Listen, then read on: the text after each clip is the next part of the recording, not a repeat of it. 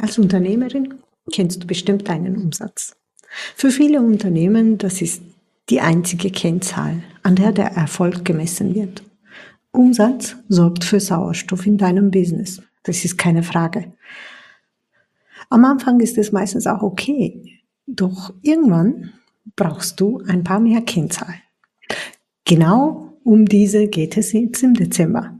Es gibt vier wichtige Kennzahlen, die jedes Unternehmen, egal welcher Größe, im Blick haben sollte.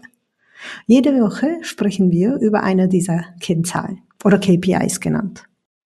Die ersten drei Kennzahlen waren auf dein Core-Business bezogen, also in, auf dein, in deinem Unternehmen, was auf deine Dienstleistungen, auf dein Produkt.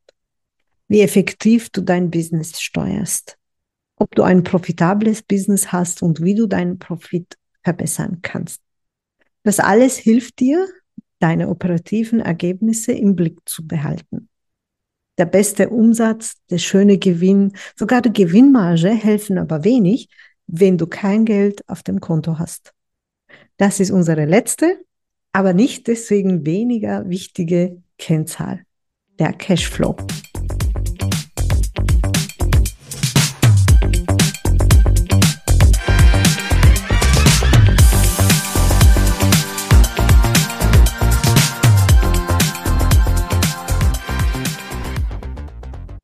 Cash is King oder das Lebenselixier deines Businesses. Beim Cashflow geht es darum, wie viel Geld fließt ein und aus deinem Business. Geldfluss eben. Achtung aber, Cashflow heißt nicht, wie viel Geld du auf dem Konto hast. Diese Kennzahl zeigt dir, wie viel Geld dein Business produziert, würde ich so mal sagen.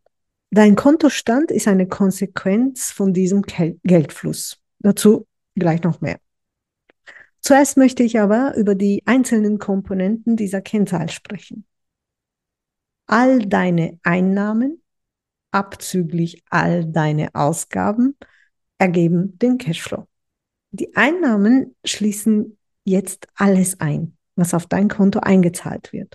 Natürlich deine Umsätze, nun aber auch die Umsatzsteuer, die du vom Kunden kassierst.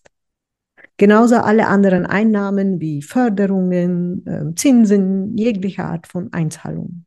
Wenn du zum Beispiel einen Kredit aufnimmst, die Bank zahlt das Geld auf dein Konto.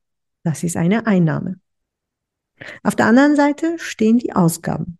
Auch hier zählt alles. Die Umsatzsteuer oder in dem Fall Vorsteuer genannt, die du selbst zahlst die Kredittilgung, falls du einen Kredit hast, Zinsen und so weiter. Wie gesagt, weil alles, was auf dein Konto eingezahlt wird, minus was aus deinem Konto bezahlt wird. Damit diese Theorie jetzt Hand und Fuß hat, kommt natürlich ein Beispiel. Nehmen wir an, du hast im Januar 5000 Euro Umsatz gemacht. Kennst noch das Beispiel von letzter Woche? Ja, genau. Um die 5000 Euro geht es wieder.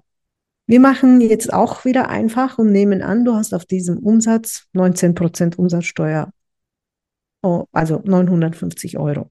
Und einfachheitshalber haben wir hier keine weiteren Einnahmen. Also Gesamteinnahmen 5.950 Euro. Deine Kosten waren ja 3.000 Euro. Damit wir ganz simpel bleiben wollen, äh, da wir ganz simpel bleiben wollen, zahlst du hier auch überall 19 Prozent Umsatzsteuer, also 570 Euro. Damit es aber nicht zu sehr äh, langweilig wird, haben wir, sagen wir mal, eine Steuernachzahlung von 1500 Euro. Somit betragen jetzt deine Ausgaben 5070 Euro. Also dein Cashflow ist 5090, äh, 5950 Einnahmen minus 5070 Ausgaben, also 880 Euro. Und wir nehmen jetzt an, dass du am 1.1.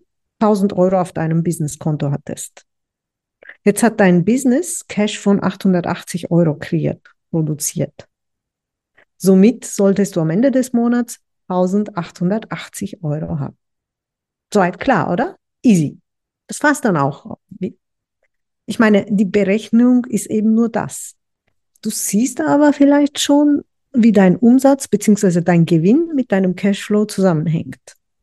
In diesem so einfachen Beispiel, wo wir einen Umsatz von 5000 Euro hatten und einen Gewinn von 2000, bleiben uns lediglich 880 Euro.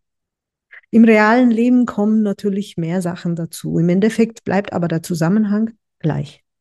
Falls du das für dich auch noch erfassen möchtest, damit du es auch visuell darstellen kannst, lade dir gerne mein kostenloses Workbook Cashflow herunter. In dieser Excel-Datei hast du dann alle deine Zahlen auf einen Blick. Den Link stelle ich dir natürlich in die Show Notes. So, zurück zu unserem Cashflow. Jetzt, wo wir den Cashflow rechnen und nachvollziehen können, was machen wir damit? Wie jede Kennzahl erzählt uns der Cashflow auch eine Geschichte. Wenn du trotz positiver Gewinne negativen Cashflow hast, dann könnten Steuern dafür zuständig sein. Oder vielleicht hast du einen Kredit, den musst du zurückzahlen. Was für viele Unternehmerinnen Schwierigkeiten vorbereitet, sind die Zahlungseingänge. Entweder schreiben sie nicht rechtzeitig ihre Rechnungen oder die Kunden zahlen nicht pünktlich. Oder beides. Damit du keinen negativen Cashflow hast, brauchst du natürlich Umsätze in erster Linie und Gewinne. Und da ist wiederum wichtig, dass du deine Kosten und die restlichen Ausgaben im Blick hast.